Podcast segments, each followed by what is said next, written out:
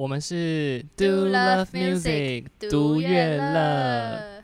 我是我是 J。R，今天要来讲金曲三二，今年今年金曲奖呢，就是又遇到疫情，然后又延后了几个月，嗯，在八月的二十一号会举行颁奖典礼，没错，然后到时候呢，就是好像他会直播在网络上吧，嗯，就是大家可以去他的官网查一下。对。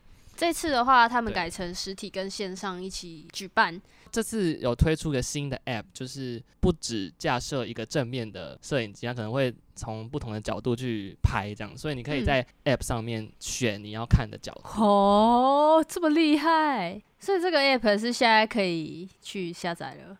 对啊，它的官网上就有，现在可以下载了，这样子歌手的压力很大哎、就叫零死角，有是不是？零死角，它会从那个会从那个下面再上来。从那个下面上来这个角度都有，还有那个 头盖骨的头壳的那个地方，哦，这边那个发胶没有涂抹均匀。大家来找茬。今年的名单其实还蛮，它的幅度很广哎、怎么说？就是你会你会看到，假如说刻在我心里的名字这种大家都听过的歌，嗯，然后也会看到像独立音乐的代表们，像是巴奈啊、嗯海女，漂流出口，，对，各个光谱的人好像都会放在这个名单里嗯。面。非常多元。金曲奖跟国外的奖项非常不一样的是，就是它是以就是语言去做分类嘛的一个奖项。嗯，那也代表着，就是嗯台湾真的有很多很多不同族群，然后有很多很多不不同语系的对的，就是一个文化融合在这这个这个国家。对啊，就像格莱美啊，就英文为主嘛，嗯但是我们有很多种语言没。错，其实我们上上一集有讨论这个这个话题，就是该不该用语言分啊，或者是用什么乐风分的。嗯，对，如果大家有兴趣的话，可以去我们的第一集，诶，还是第二集听，记性很差，很差，明明就才几集而已，啊还记不住。哎这一只手算得出来的集数，居然记不记不得是第几集没有，我们我们要两，我们快要到两只手了吧？？啊哦，对，快要快要来，我们。来讨论今年的觉得有感动到，或者我们很喜欢的专辑或歌吧。这一次的节目啊，我们分了好几个金曲奖的奖项，然后要准备来跟大家分享，从这些奖项里面挖到的一些宝，就是我们可能之前真的没有听过，可是透过金曲奖他们入围了之后，我们了解到说啊，干，居然有这么好听的专辑，我居然错过了。那这个时候呢，就是这一次我就是要特别挑几个我我有听到的好作品跟大家分享一下。那首先呢，我们要先来讲的就是原住民语歌手奖，拍手，拍手！干嘛这么干嘛拍手？奇怪。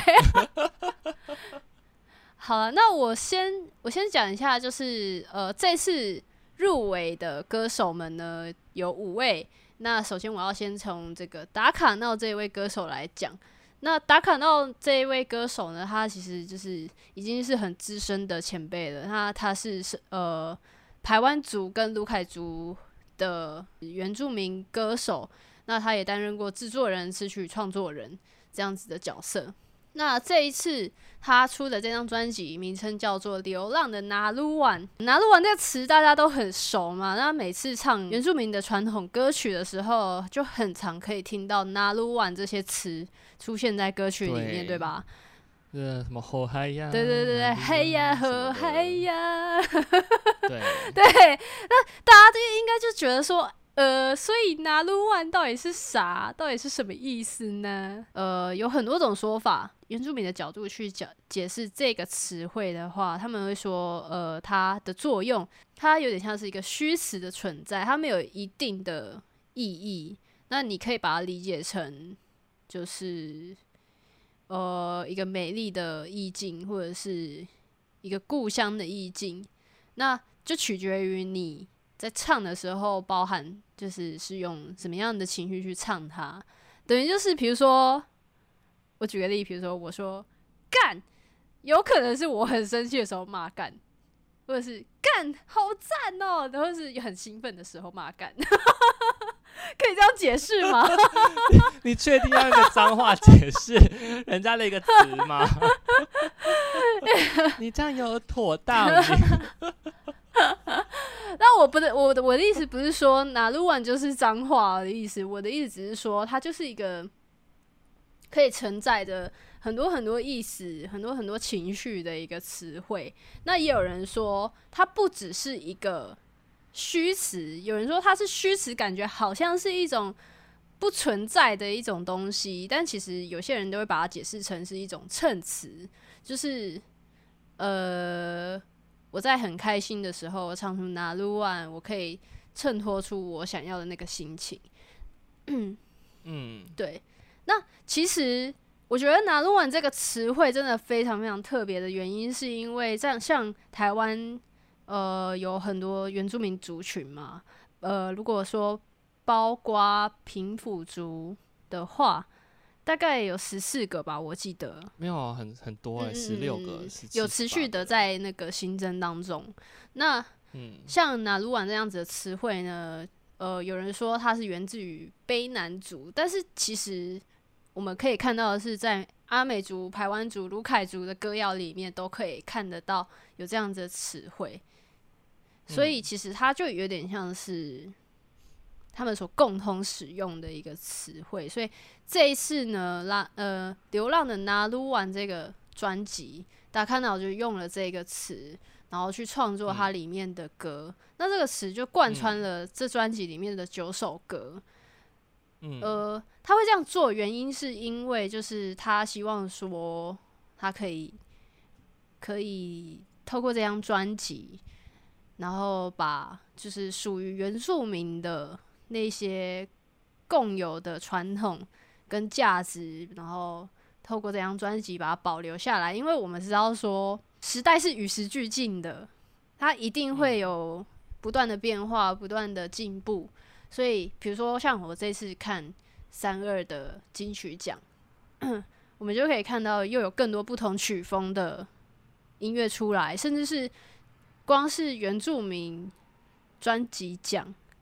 的入围奖项，你去听那些专辑，你可以听到哦，原住民很传统的那个古调的专辑，甚至是有巴萨诺瓦风格的专辑，然后也有电子电子乐专辑。像比如说上一届的话，阿豹他不是就得了三个奖项嘛？那阿豹那张专辑就是嗯，就融合了很多很多元素。所以有人说传统会因为时间。的经过慢慢的流失，所以他希望透过这张专辑可以把这些东西保留下来。对，他其实有讲到说，然后说对他们来说，这个拿鲁湾的意思是不知名的地方或者是思念。对对对对对，所以他就是想要说，就是大家都呃，他就会变成一个变成一个像标签一样，就是对对平对对对汉人来说啦，就是。或者是对，就是不不了解人来说，那些拿录完那些就变成了一个标签，就是大家就觉得那是就是哦原住民出来唱歌跳舞的一个东西。对，就是因为汉人在很不理解原住民，就是没有很深入的跟他们认识之前，因为拿鲁完很常被原住民拿出来讲嘛，那他们就变得就以汉人的角度来看，他们就会觉得说。哦，拿鲁湾就是原住民，拿鲁湾等于原住民，然后甚至是在很久很久以前，什么就可能国民政府来台啊，他们为了要了解山地人，就啊，他们那个时候称原住民为山地人，所以他们就成立了山地文化工作队，然后去就是安排了一些政治宣导的政策，所以他们就有有拿了这个比较口口语，就是。大家可以很意思就是说，当时的政府为了要接近原住民，然后去取用了这个好学习的这个口语化的词汇，然后去融入他们当时政策的宣导歌之中。所以，就对他对就是打卡打打卡闹这个前辈来说，他就觉得原本拿鲁万应该是承载了很多原住民精神。的一个词汇，怎么就变成了一个就是就被拿掉？对对对对，就被利用成了，就是虽然说当初被拿去作为利用成为这个政策宣导的工具，就是他希望说这个词汇不要因为这样子的事情去流失到它原本的价值。呃，这一张专辑里面，我想要特别再另外讲一首歌，那它叫做《小林先生》。他的专辑里面有包含那个主主语，就是主语翻译歌名，然后跟中文名称。然后小林先生这首歌在在这张专辑里面，它有另外一个名称叫沙 Kobayashi 桑。然后我就查到说，就是“撒”的意思就是就是原住民台湾族的一个敬词的意思，所以“撒 Kobayashi 桑”这样子。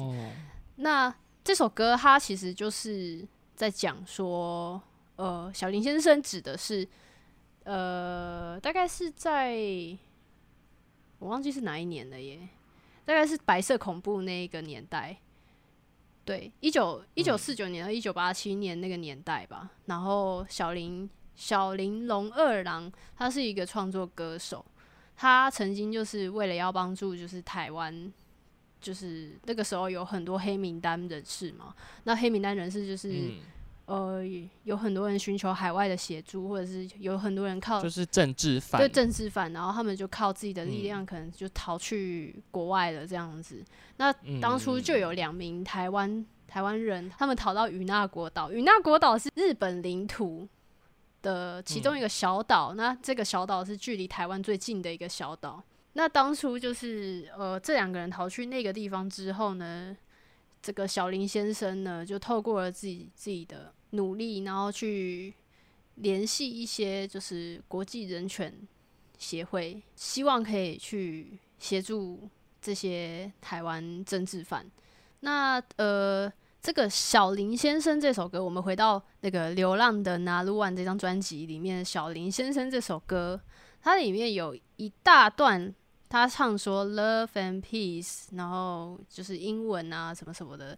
这这这一段曲子呢，其实就是取自于小林先生他当时有创作的一首歌。对他取用了这首歌，然后今呃也也特别像那个小林先生他的就是妻子有取得同意权，然后把把他当初创作的这首歌把它翻译成台湾主语，然后。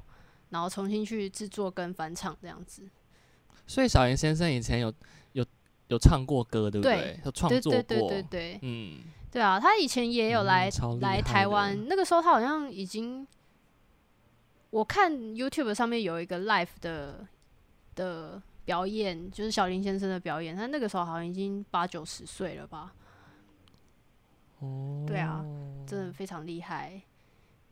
对，好，那我。嗯，介绍完这首歌之后，我今天想要让大家听的歌曲是什么歌呢？就是与这个专辑名称相同的歌曲，叫《流浪的拿鲁万》。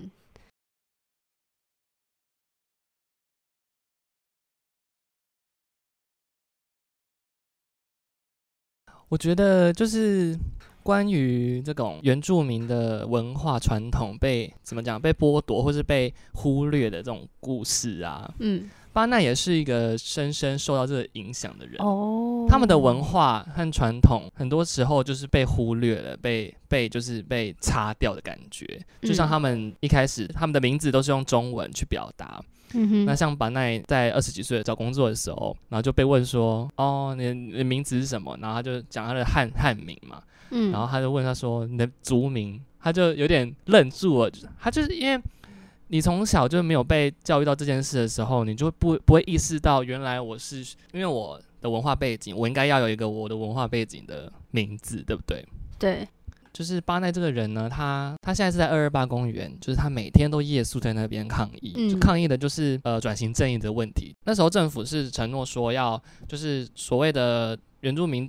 简单讲，就是他们原本就是在这块土地上生活人嘛。那时候就是国民党来台台湾的时候，重新划了划分了他们的土地，然后就是等于是剥夺他们的生生活的地方嘛。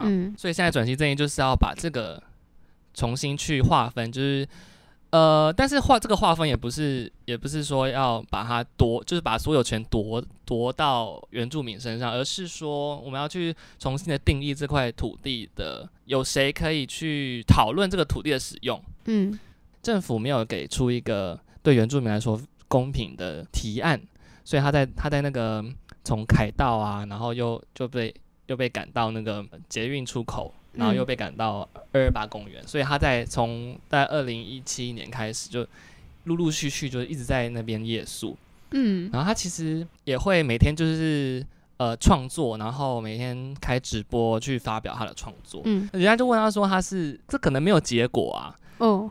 然后他就说没有，我就是我就是想要做这样的事情，嗯。就觉得哇，这个嗯。人很有自己的想法。但是他这个专他的新专辑啊，《爱不到》这张呢，很多是情歌，然后他他他是以探狗为为主题的。你有跳过探狗吗？，Tango，不要问我，我是舞痴，好，反正他就是 我是那种那个就是晨早晨那个晨会不是都会跳那个健康操都会跳错 那一种，不行，许那 OK 最高，然后跳错，连这也会跳错，不行。你。就会被你就会被老师就是抓到旁边的，然后个别训练。而。且每次每次大家从就是大家都讲好要从右边开始啊，什么什么，先要要先踏右脚，然后我每次都跨错，你就然后然后大家就会就会因为因为你一直重跳是吗？永远都跟他永远都跟他们相反。这种身体的东西其实是其实。他们就为了做这张专辑，就是因为他想要做一个探狗的专辑，所以他们就去学学这个舞，然后就发现说，就是探狗这个舞啊，就是他其实他没有特别的一定要怎么跳或什么，但是双方的重心的变化，让他身体感觉到就是一种哦，原来这就是人与人的关系，就是你会在。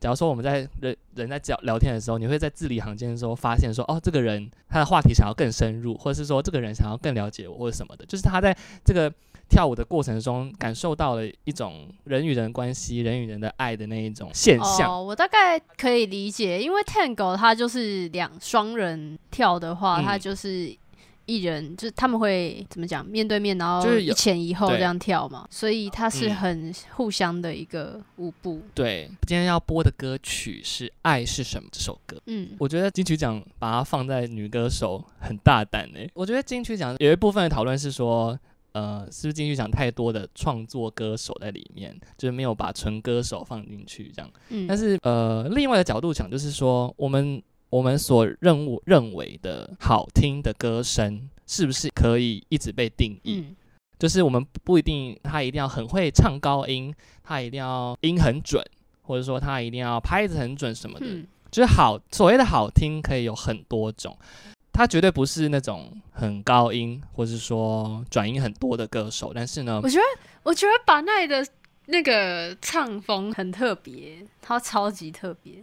就一开始我听到他的声音是在那个，好像好像是去年他有表演，对他有表演，对，然后他就是唱对呃，应该是那个啦，就是一些 live house 对对对对，Live House 那个、那一把那一 part，然后，为了要致敬女巫店这一 part 嘛，然后就是巴奈他就有唱他这一次专辑的那一首歌，呃，他叫什么？我忘记了，你知道吗？那一夜的曼哈啊，对对对，那一夜的曼哈顿，然后我就我就想说，哇靠，他这个等一下。我完全就是我，我可能不太理解说他的拍子到底是怎么算出来的，反正就是很不常规的一个编曲。然后就是我又我又很难以定义说，哇靠，他这 这有点像是说唱，但是他又带一点旋律，反正就是很特别，嗯很特别。可是你会一开始听，你会觉得哦，突然间一时之间有一点难适应，可是你听久了，你会觉得有点洗脑，就你会想一直听，一直听，一直听，一直听，他唱歌就让人有一种游牧民族的 那种感觉嘛，很随性，很自由，很随。性，对，就就是是到处移动啊。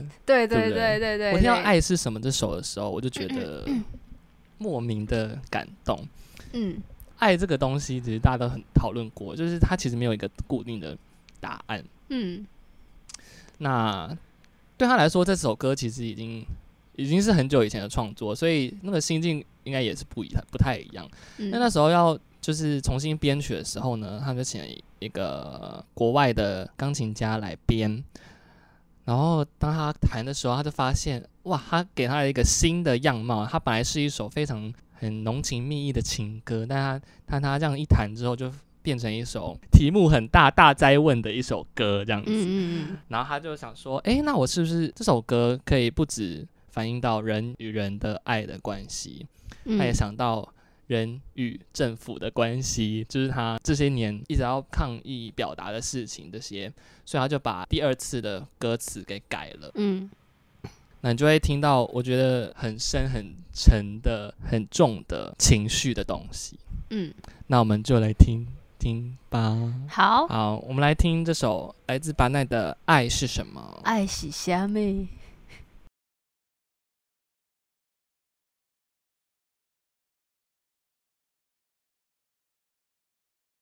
我们刚刚听到的是巴奈的声音，非常的错，好听，非常特别。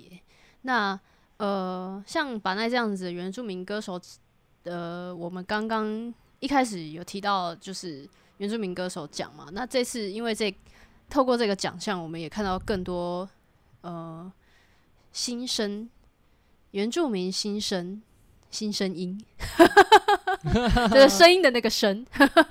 然后呃，当然也有就是之前我们熟悉的，比如说桑布伊啊这样子的厉害的角色。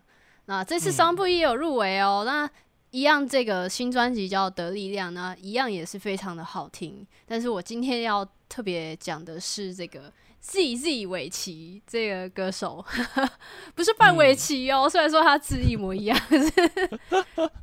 然后而且我觉得对，而且因为他那个他这个 Z Z 呀、一开始我就想说，啊，这什么东西？因为他的专辑名称是 Z Z，然后那个 Z 上面又有一又有一个小勾勾，然后我一开始完全念不出来，我就我就只能讲说那个专辑那个什么什么尾期，然后后来真的受不了，我就去查说这到底怎么念，结果在那个马世芳跟这个尾崎的专访专访里面，他尾崎就有就是介绍到。他其实 Z Z 并没有其他特殊的念法，他其实就只是在视觉上想要找一个比较让人可以印象深刻的文字，所以他才他才使用了这个 Z Z 这样子。但其实念起来，它就是照原本的英文念法就可以了。对，所以我我纠结了那么久，原来那么简单。然后，但但是确实是有让我印象深刻，没错。那我为什么要讲这个歌手呢？原因很简单，那声音实在太好听了。真的很好听，真的很好听。对，大家有听过那个吗？嗯那个原住民的广播电台，听见不同的文化，那那个叫做 Jingle 吧，嗯嗯嗯，他们电台的 Jingle，对就是他唱的。对，然后那时候想说，我那时候那时候想说，他为什么要找王若琳来唱？没有，人家不是王洛琳，人家是围棋，Z Z 围棋。对，他叫尾奇，大家现在记住他的名字，尾奇。对，那呃，尾奇呢，他其实是就是大家应该如果对阿豹有认识的，就是有稍微做一点功课的人，大家知道说阿豹他一直以来有做一个计划叫拿乌瓦的一个培培养原住民歌手的一个计划。那嗯，这个 Z Z 尾崎呢的这张专辑呢，就包含在他这一次的计划里面。所以呃，我不晓得阿豹实际上在这张专辑是扮演什么样的角色，但是阿豹呢，他有参与这张专辑的制作。这一张专辑，他们特别就是透过阿豹呢，找来了一个他们就是之前有配合过的一个阿根廷籍的音乐人，叫穆萨马明马丁来担任这次的那个音乐制作统筹。那就是呃，为什么会找到就是国外的制作统筹？那这样子的配合上会不会造成就是因为不同国家不同文化嘛？那会不会造成他们制作上的困难呢？那就是在这次的制作过程中，那尾崎也有呃分享到蛮特别的一点，就是说台湾族语和西班牙族呃不对不对，台湾族语和西班牙语很相像的是，就是他们单字都很长，然后也很多很多音节，所以有时候呢，就是反而台湾族语搞不好还还比就是华语还更容易去找到跟国外能衔接上的一个就是衔接点。这件是我之前语言的节奏，对对对对对，比较相像一点。对对对，那待会我会介绍一首歌，你们去听，你们就会理解到说，哇靠，原来原住民族语其实真的还蛮适合，就是国国外我们常见的一些曲风。那我现在先接接着先介绍一下围棋这个人好了。围棋他他是一个台湾族的嗯原住民，那。他就是从小就是生活在部落嘛，那其中专辑里面有一首歌叫《捡球》，那《捡球》这首歌，他其实就是在描述他小时候在部落的回忆。然后，呃，其中里面有一句台有一句歌词非常非常长，我记不太起来，你们去听，就是好像是第一句吧。他就是在讲说，小时候大家都会讲说啊，快出来，赶快来玩。的那个、那个、那句话，他把它写，把把它翻成台湾主语，然后写进歌词里面。然后呃，因为其实大家都知道说，就是主语，这次他的专辑里面运用了很多很多台湾主语。那在制作这样子的原住民专辑呢，大家都知道，因为新生代不一定就是从小就。会跟着爸妈学习主语啊，什么什么的。其实语言是不断的是在流失的，所以呃，他们当时就是有有找阿豹的妈妈，就是我们我们知道的那个王王秋兰女士。嗯，对，之前阿豹他在制作《母亲的舌头》那张专辑的时候，还有就是向他妈妈请教一些关于主语的一些。这个怎么样讲啊？怎么样翻？对，学问那样子。嗯，然后同就是围棋这次的专辑制作也有，他他就有分享到说，他那个时候就是用赖啊，然后打电话，然后就是王秋兰跟那个阿豹就在线上，然后他们就在讨论怎么样讲跟教学。然后除了王秋兰之外，他围棋也有自己请教说他的妈妈跟他的阿姨跟亲戚这样子。那我觉得像阿豹这样子的计划，我觉得真的就是实际推动了很多，就是原住民青年去透过创作，然后去更了解自己的族语。那其中，比如说像他在创作过程中，就是尾期在创作过程中，像其中有一首歌叫《蓝色四五零三》这首歌，它里面就有。讲到蓝色嘛，呃，我先讲一下蓝色四五零三，它其实是在讲他亲戚的车子，他就讲到说，光是蓝色这个词汇在台湾族里面就有好几种讲法，因为呃，台湾族大家知道分散在不同的区域生活嘛，那不同部落里面可能有不同的讲法，像王秋兰女士她就有不同的。一套说辞，然后她妈妈那边也有不同的讲法，这样子，我觉得这一点还蛮特别的。所以在学习主语这一块呢，其实真的是要花更多更多的心力，跟花更多更多的时间去研究，才有办法把这些语言保留的下来。所以，这我觉得，我觉得真的非常敬佩那个阿豹跟就是这些原住民青年，可以好好的。就是持续的创作这些原住民歌曲，对，那也是为什么我这次真的要特别讲这个原住民入围专辑的原因之一。那因因为我想到说，去年呃去年金曲奖上阿豹也有特别讲到，他希望每一个人的未来每一个人的歌单里面至少会有一首原住民歌曲，那就是。经过去年阿包大得奖，然后我也更认识原住民语的创作之后呢，我真的就是后来的歌单就新增了超级多不同的原住民创作歌曲，这样子，我觉得收获非常的多。对啊，你刚刚是不是有想要讲什么？我刚刚想到说，我们就是我不知道看，好像反正是看了一文章还是电视，就是一个组可能会有好几种语言。嗯嗯是有这件事。嗯嗯嗯嗯，真的，对对对，就是不是不不单纯只是呃，我们可能是不同村落讲不一样的，就是它真的是可能有不同系统的讲法，这样。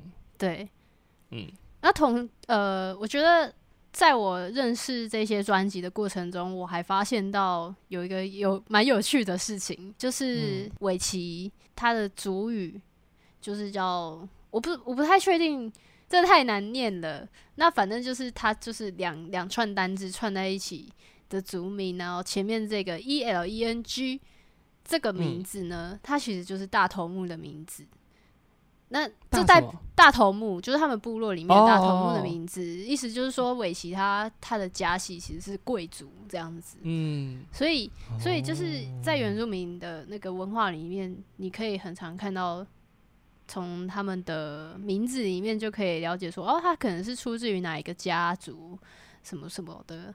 嗯，我记得像那个杨永伟啊，他他他也是，就是排湾族的贵族，对，哇哦，那他们他们是亲戚吗？我我不知道哎、这个不知道了。对，就还蛮特别的。今天特别想要介绍《蓝色》这首歌，原因是因为我听完尾崎这整张专辑，然后我发现几首歌是中文、英文跟台湾族语同时嗯。出现在同一首歌里面的一个状态。嗯。那蓝色四五零三这首歌呢，它就是在专辑里面呃其中一首完全是主语的一首歌，就是透过这首歌《蓝色四五零三》，因为它的曲风是巴萨诺瓦，嗯，然后它在但是它搭配的却是台台湾族语进进去这首歌里面，你可是你不会完全察，就是你完全不会察觉到它有什么样的突兀的地方，你就觉得哇靠，这怎么这么怎么这么合啊？它完全就是完全融合在这一首曲子里面。哦，对那也变得变得，我们在听这些原住民语的歌曲的时候，我们的接受度变更高。我觉得这也是这张专辑制作非常成功的原因之一。嗯，所以我是大推大推。大推。那我们好，我们先我们直现在就接来让大家听一下这首《蓝色四五零三》。欢迎来到现场。刚刚不是讲到说它是原住民语，但是搭配的巴萨诺玛意外的和吗？嗯就是大家有时候会无法去想象说，我们用一个就是两个不同的背文化背景的东西，居然可以合成这样。嗯我又想到去年的那个王若琳那张专辑，嗯，大家都说，大家都诟病说它是什么翻唱专辑，但是我觉得 哦，很烦，不要再讲了好不好？你要说他翻唱，对，没错，但是他把中文国语经典的老歌，把它套上了不是他文化背景的一个曲风的时候，又很合的时候，你就会觉得很惊艳吧？哦，就像就像尾崎一样，就是他把原住民跟巴萨诺马合在一起。他可以把这个精神呢用进去，然后让它变成一个非常厉害的翻唱专辑。嗯那像是今年呢，我觉得也也，我觉得也是有一张非常好听的翻唱专辑，嗯，就是徐福凯的诗歌，原来他是翻唱专辑哦。他是十首歌都是翻唱，嗯。都是他有张惠啊，有黄以玲、嗯，叶爱玲，就是潘越云、谢金燕，哦。还有一首日文歌山口百惠的歌，就是一些非常大家都知道的这些非常有名的歌手的嗯经典歌曲，然后他把它翻唱这样。嗯他的出发点跟王若琳王若琳不一样。他说他跟他的制作人小文老师哼讨论的时候呢，小文老师就跟他说，我们其实是致敬，嗯就是等于说回归到一个非常简单的方式，就是他用他的声音去诠重新诠释这些非常经典的歌手的歌。嗯可能是因为他一直以来的唱歌的习惯，就是他很常会去诠释女歌手的歌，嗯用一个男生的声音去唱个女生的歌，那当然就会有一些不一样的会靠嘛。哦，我觉得很好听，就是因为工作上的关系，就会听到一些可能平常不会听到的歌。那那时候就是听许富凯之前的歌叫《Hissy》，嗯然后就觉得哇塞，就是他可以让他可以唱到让我起鸡皮疙瘩哎，哦，就像那些黄以玲、张惠一样，就是你听到那些很好听的台语歌曲的时候，一样会很感动那样。他其实是唱的非常非常非常好听的，就是值得一听的人。嗯这张专辑也是，就是放了很多心力。像他们在选歌的时候，他就有想到一个，就是他的歌迷，嗯他就说“棒蛙棒温几的狼”嗯，这首歌，就是有个小故事。啊那时候他他是去做演，就是做好像有做一个活动，就是让歌歌迷点歌嗯这样。然后就有一个歌迷就写信跟他说：“哎、我想要点《棒温吉雷郎》这首歌。”为什然后么？说，因为二十几年前，就是她的丈夫就车祸就过世了，然后就剩下她和小朋友这样子，她就觉得这首歌就是她的心声。然后他还提到说，他现在也是就是罹患癌症，然后也在医院治疗这样。后来就他就很有心的去医院，就是唱这首歌给他听，这样。Oh my god！对啊，就是，然后他还就是真的把这首歌放进他的专辑里。我觉得如果我是那个本人，就是会我会哭爆吧，会哭爆吧。的，就是天哪，我点的歌，然后他就这么用心的对待他。对啊，好感动哦，对啊，就是他就是一个暖男歌手。许愿成功哎。对啊，因为而且而且这次是他，嗯你知道是第几次入围？第几次啊？第七次，他居然入围那么连续哦！就是他入围了七次。哦，哇！所以就是我觉得要要祝福他啦，应该是说不管怎么样，许富凯唱歌就是很好听。哎、可是许富凯到底是几岁啊？三十三岁啦。哦，好，那我们今天要放的这首歌就是非常经典的黄以玲的歌《好煞情》。好刷情，上你上高架，我觉得它很很好听哎，这首歌就是不用多说了，就是一首这首歌很经典啊歌曲。那我们就直接来听许富凯的版本。OK，Go 好煞情。Go！Hello，大家是不是很好听？胜利胜个家，对不起，把我剪掉徐 富凯有讲到，就是现在很多年轻人都没有听过经典的台语歌，哦，我觉得这样不行哎、虽然我也是年轻人，这样子跟妈妈出去点歌的时候，你会很痛苦。对啊，其实我小时候是听台语歌长大的、欸，哦就是黄以玲啊、江蕙啊这些啊。嗯，然后我就觉得没错，就是一定要把这些好听的歌。为什么？不行？为什么不能只听国语就好？因为不同的语言，你可以搭配出不同的优美的旋律。哦就是那个用不同的语言唱那个会靠啊，然后感觉真的不一样。嗯，其实以前的歌真的很多是，我不知道这是不是因为年纪的关系，是回忆吗？就就是你一听就会起鸡皮疙瘩，就觉得哇塞，就是很好听。嗯，所以我觉得，嗯，他这样很棒，就是把 把一些很好的旋律保留下来了。我是觉得就是像比如比较老一点点的歌啊，台语歌哦，我是说台语歌、哦，嗯，就是我不会形容对诶，就真的有一种特别的韵味在。对，我觉得特别韵味就很这件事，就是中文有中文的美感，那台语有台语的美感，所以它都有特别的东西在里面。嗯其实有的有些人在创作台语歌的时候，就会想说，诶，那我是不是可以创造出台语歌独有的美感？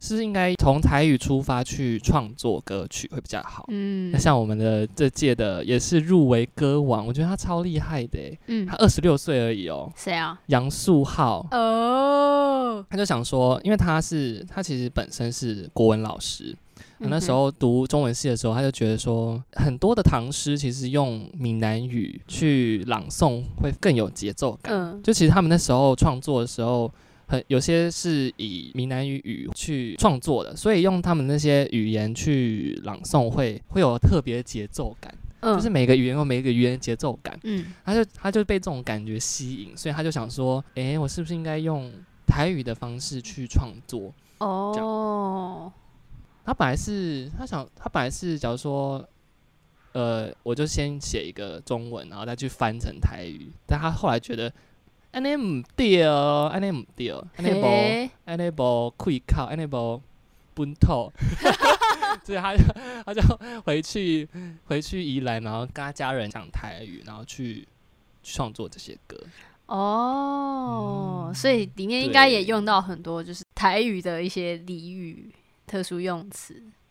对，就是用词，我不知道这首，我不知道是不是后来的人讲错，就是他有唱到一句叫做“专家”，就是你知道探家的意意思吗？探家探家就是我在我在探赚钱哦，后嗯嗯嗯的那个探家，嗯嗯嗯，但是但是他就他唱成专家，就是现在有现在有那个台语字典哦，嗯就是你可以，因为现在提倡说要用台语正字嘛，所以你可以去查那个歌词，然后其实现在很多台语的台语的歌词是台语的正确的字了，所以你可以拿去就是查，对，它其实很很贴心的，就是它那个字典也有那个发音，所以你可以去听，然后发现哦，专家才是对的欸，哈？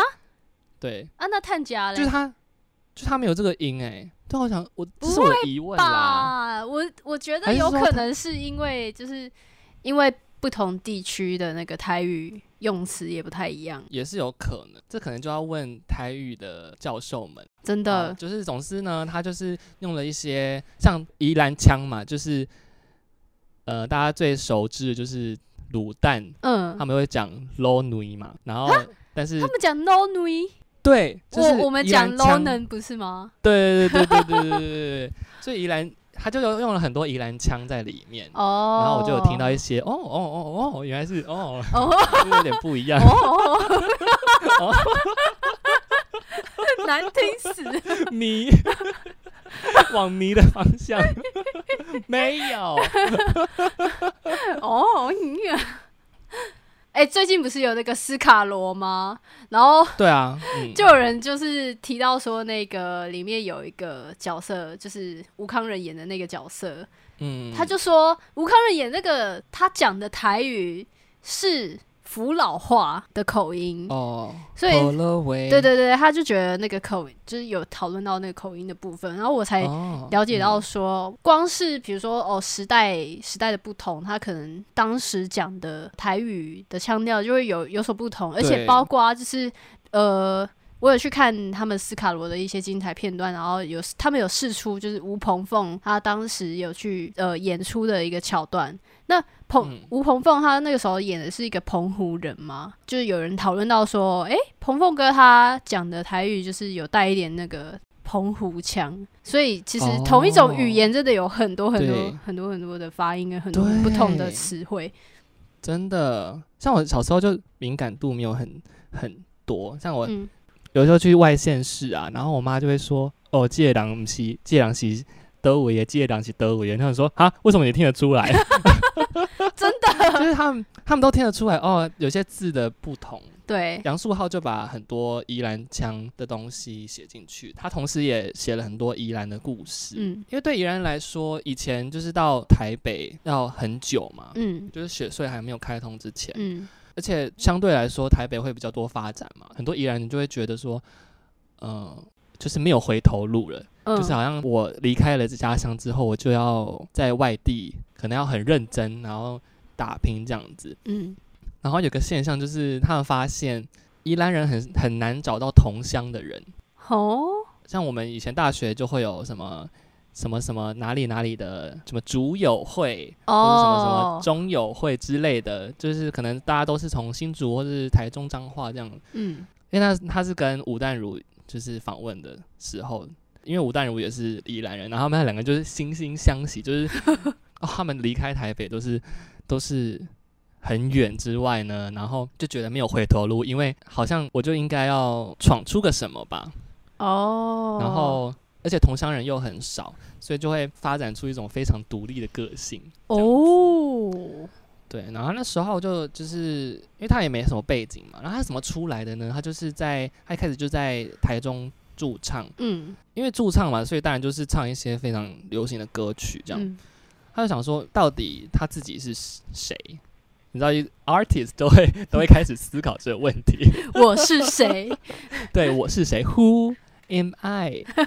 他就想说，好，那我是不是开始创作歌曲？然后他就就是陆续就会从可能假如说十首歌，就会偷偷唱一首自己的歌这样。嗯他就发现，哎、这个这样很好，因为就会有人就会听到，哦，杨树浩的歌嗯是长这样子，很好的客人就会去就是帮他推荐啊，就会说啊，你可以到哪里哪里，就是很适合你这样子。后来就是真的比赛，就是反正就是遇到伯乐吧，然后后来就发展成就是这张专辑的样子这样子。哦，总之那时候就是开始启发他创作自己的歌。嗯嗯嗯，嗯，了解。好年轻哦，二十六岁，这还是老师哎、哇哦，超超厉害！他说他那时候录专辑就是下课嘛，可能四五点，然后就坐客运，然后到台北，嗯，然后录到十点十一点，然后再坐客运回家，超辛苦的。啊，好辛苦。我觉得这次，我觉得我们刚好都讲到，就这次我们分享的歌都讲到，就是多元文化的台湾，好像好像什么地理课的地理课的标题哦。在在那边官腔，第一课，多元文化的台湾。多元族群融合的岛对屿。好像教材 DVD 的感觉。对，笑死。没有，就刚好就是，虽然他从小是讲台语，但是他创作一首歌，他是以一个所谓的外省人，就是那时候随着国民党来台湾的人的角度去写的歌。嗯很棒的是，就是以前我们都很单一嘛，就是可能就是我自己是什么人，那我就会用我自己的角度去看所有的事情。嗯那我觉得现在很棒的是，呃，我们可以可以终于有一个这样的余裕去以别人的角度去看这件事的时候，我觉得这是个非常可贵的。就是大家愿意换位思考吧。对，就会有和解转型的可能。嗯那他这首歌我要我要介绍就是一九二九，嗯他是想象一个就是从南京出生的人，就是从一九就二九在南京出生的人，然后在二十岁的时候，就是随着国民党就来到台湾这样的一个故事。哦，因为他有看过这样的人，就是所谓的外省兵吧。他嗯觉得，哎、怎么跟我小时候就是我可能我阿公啊，跟我公也够书我赶快，就是他的公可能嗯跟他说，哦，他们就是怎样怎样，就是可能就会比较不喜欢他们。那但是他亲身去接触到这样的人的时候，他就觉得，哎、对他们来说，其实来台湾是一件非常辛苦的事情。那嗯他就把这些这这件事呢，把它写成歌这样子。我觉得有一句话应该是蛮对他们来说应该蛮感慨，就是他说：“生活过一个搁一个新婚的城市，尾啊住伫咧用南京好名的路顶，就是这一生一直哦，颠沛流离。就是他从南京出生嘛，嗯但是他一直换城市居住，结果他居住到了一个以南京为名的路。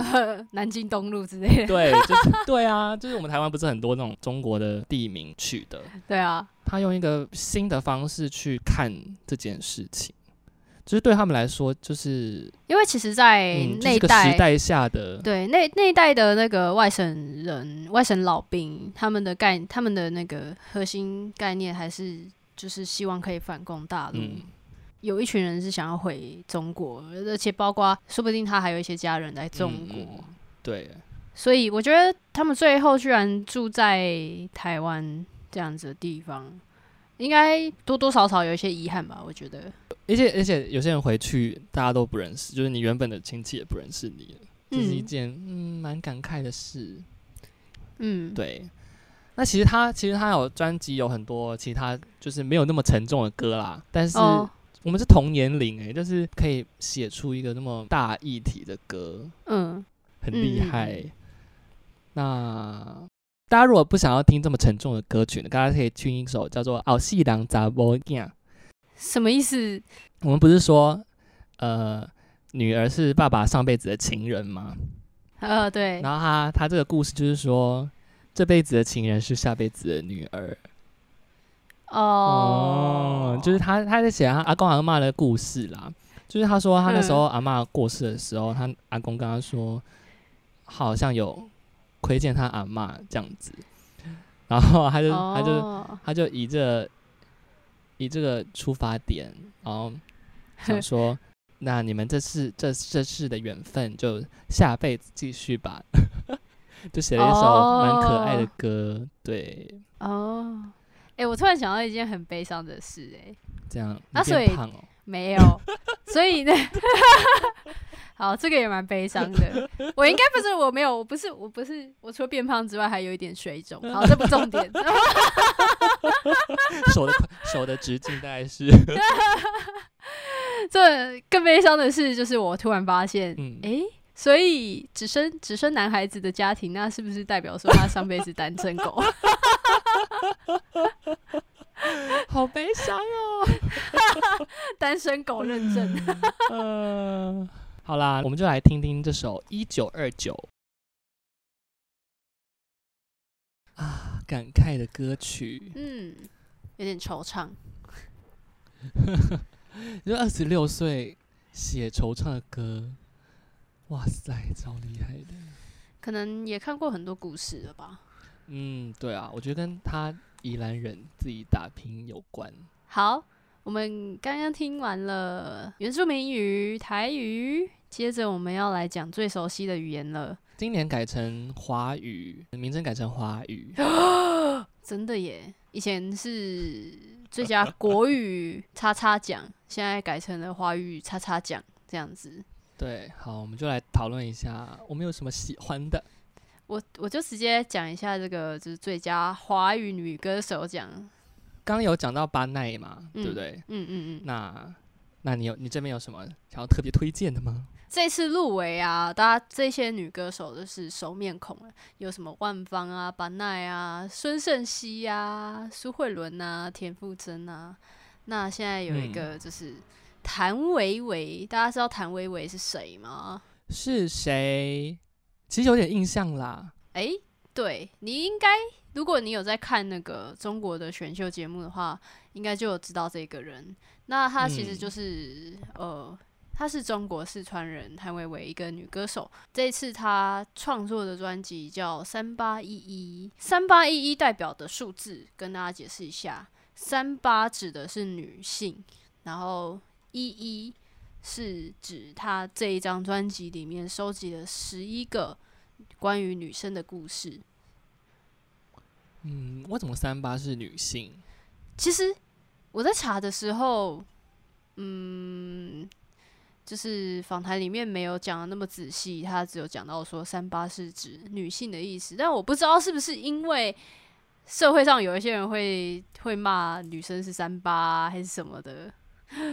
我不太确定是不是因为这样。总而言之，就是重点是他这张专辑特别收集了十一位关于女性的歌曲。觉得这次谭维维的专辑真的非常大胆，因为大家也知道说，就是中国他们的言论审查其实非常的严格，那就有很多很多人称赞说，谭维维这次这张专辑特别替。就是女性的一些，就是关于女性的一些弱势的情况去发生这件事情，非常的有勇气。那他也在微博上面就是回应到说，其实他觉得这不是一种勇敢，而是一种责任。就是他觉得透过创作，总是自己也身为是一个女性，她身为是一个比较相对来说有话语权的一个角色，他觉得他应该要做到这样子的事情，所以他发布了这张专辑。那其中有一首歌叫做《小娟》，她这张专辑里面的曲名都是女性的名称去取名的，所以就有十一个人的名字。那其中小娟这个人呢，她就是在呃影射在中国发生的一些女性家暴案件哦的这样子的角色。那不论是在中国好了，在台湾也是，在世界各个国家里面，有很多很多女性是地位上是非常的低下的嗯一个角色嘛。那因为有很多华人社会的可能就是比较属于父权社会，所以呃有时候就会发生家庭暴力啊、但是女生却没有管道可以去申诉的情况。它里面的歌词有一段，我觉得真的很有趣，它列出了一大串就是女字部首的单字，那里面有什么奴奴隶的奴啊，奸人的奸，有很多很多负面的词汇，其实诶，怎么刚刚好都跟女性有关系？嗯，对，对，所以他就呃，作词人他可能也是想要借由这样子的文字，然后去带到说，就是呃，女性常常会有一些比较刻板印象存在。包括在中文字上就可以看得见。但是这样子的论述，就是引发了微博上的一些反对的讨论。他们就嗯。有一些人就会说啊，这么多女性部首的字啊，那可见男字部首的字还真的是蛮少的，所以男性果然是弱势族群呐、从他们的这些讨论啊，我们还是可以看得出来，就是女性在对为自己的权益发声的时候，还是会有一些很你知道最近韩国发生什么事？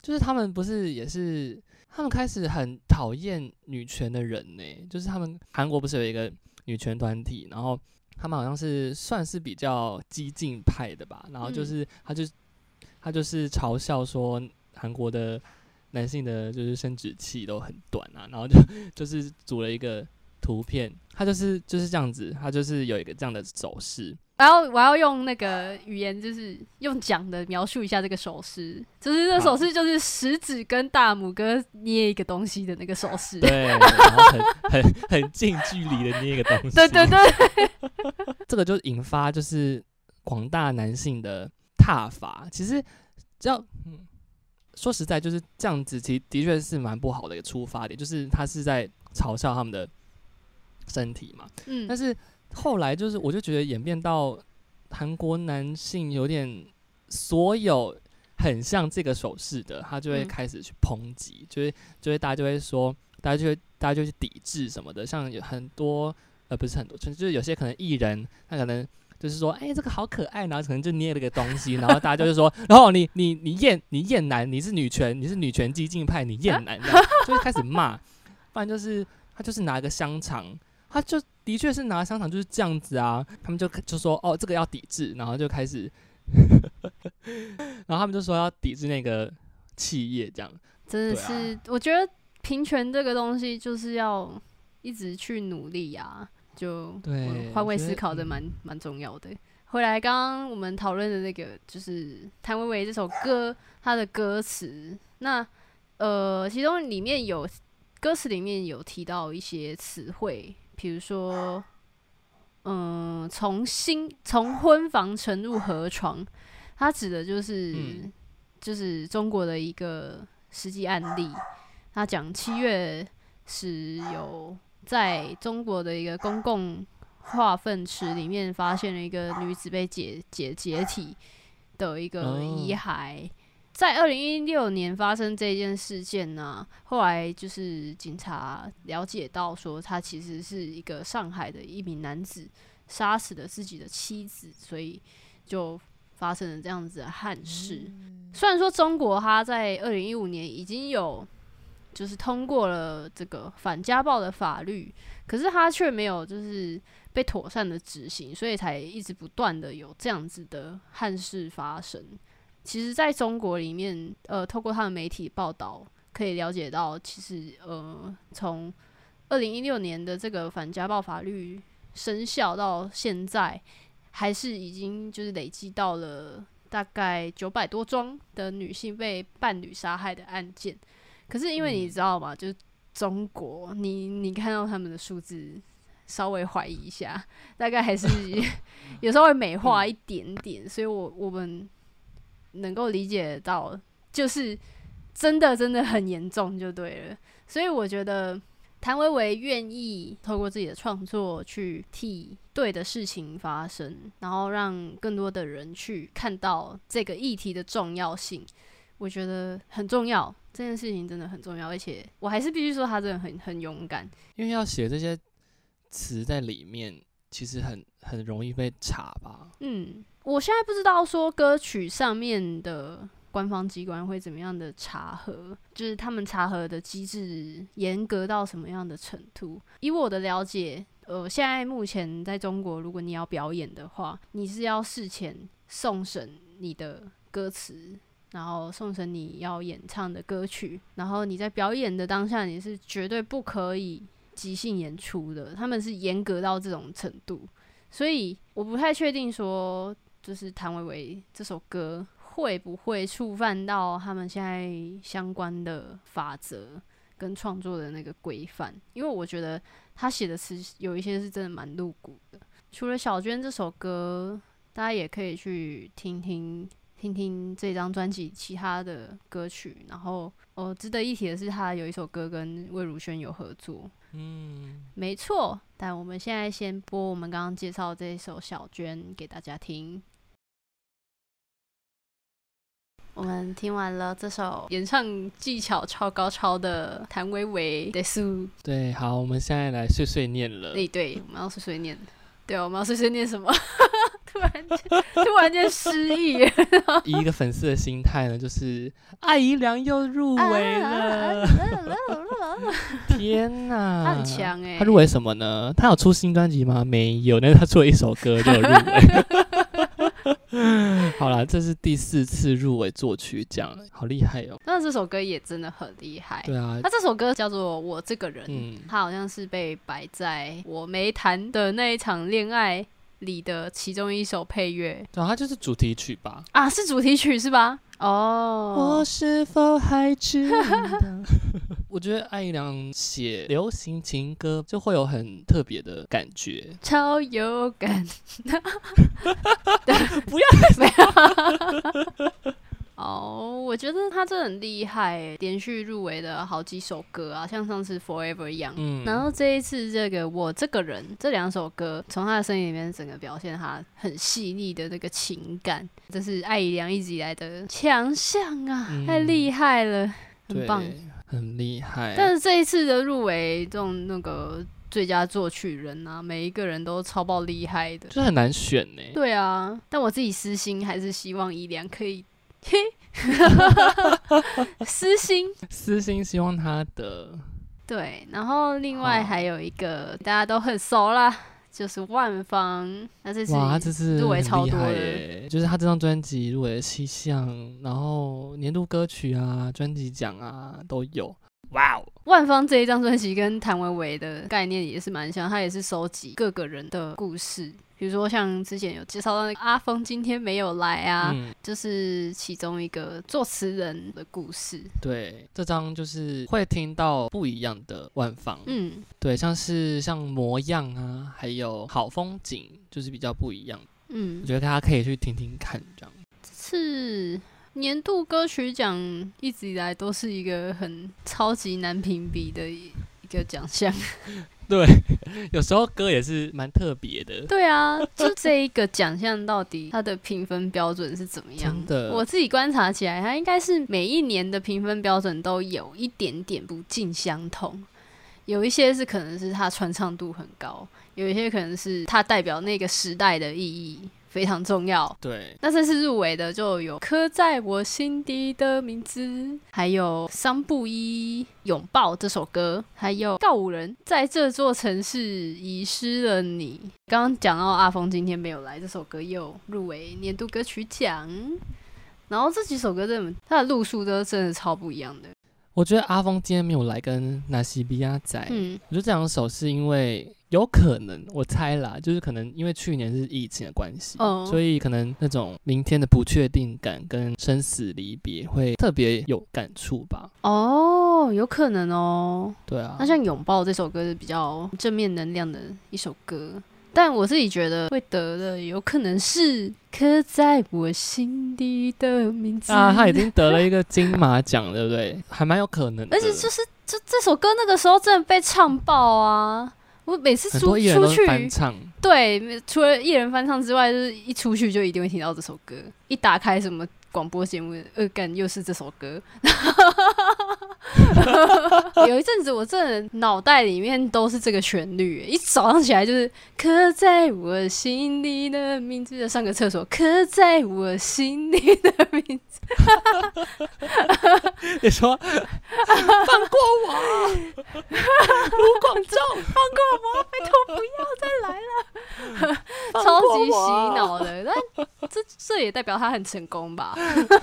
但如果是我自己要选的话，我觉得私心会阿峰今天没有来啊！哦，我的哉！对啊，Why？这些歌就是最感动的，就是这首。是哦，没错。那我觉得谈到金曲奖啊，其实上面名单都是好歌，嗯，但是因为一个名单总有有限度嘛。所以呢，我们还是会有一些没有办法选进来的。嗯，嗯，那我自己觉得，虽然他有入围那个录音录音专辑录音奖。哦，最佳演唱录音专辑奖，哦，好，但是我觉得他可以得到更多的注意吧，就是柯敏勋的《画画》这张专辑，嗯。我觉得我还蛮喜欢看到一些度过低潮的故事，我就觉得这种故事蛮吸引我，很就是就励志。会特别让我感动。哦，他之前有有一段时间就是蛮迷惘的，嗯。甚至不喜欢自己的声音嗯，怀、疑自己的存在啊，就是嗯对。然后那时候他去到了台东花莲其中一个地方，哦，然后因为我我有去看他的表演，然后他有他有一段是说那时候很低潮的时候，然后有那个山林的时候有遇到一个神木，非常大巨大神木，他就仿佛听到神木的声音，就是跟他招手这样，哦 然后就过去，这感觉有点灵异耶。神木在对他招手，人家那个《哈利波特》里面那棵树他可能可能不会想过去。有点可怕。总之，他就是抱了那个神木的树根这样，然后就说他好像听到就是这个树会鼓励他。哦我觉得有点像是，我觉得大自然的力量吧，就是他好像找到了一个可以让他安心的地方了。哦就是慢慢慢走出走出低潮之后，他觉得，那我也要想要像就是那棵大树一样，就是成为可以给别人力量的人，哦，对所以他就创就是创作了这张神木与专瞳，辑。哦没有，为什么突然接到太远别人？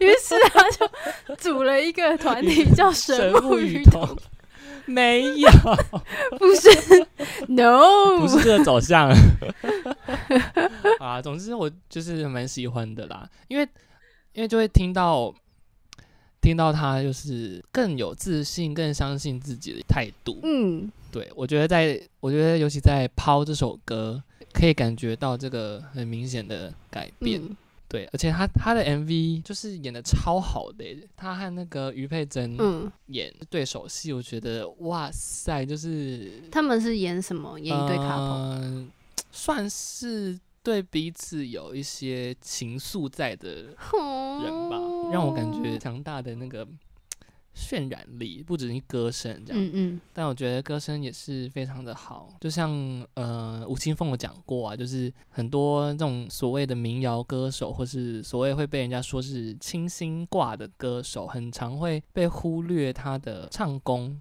我觉得他是让我看表演会也会觉得哦哇哦这样的一个歌手。你就觉得他是一个很真实的一个歌手嘛。嗯，那我们以这首柯品勋的《抛》这首歌来作为今天节目的结尾。好的，好的，呃，录到最后，突然间那个超像那个树兰在讲话的那个步骤。我们就拭目以待，就是这这周六的二十一号的颁奖典礼喽。，对，希望我们这 这一集剪出来不要超过十二十一号，可以。每次都超过。好啦，可以啦。未卜先知。好，那没今天的节错目到今这里喽。Do love Do music，fly be peace，我们下次见。我没跟上。好，哦，下次见，拜。拜拜。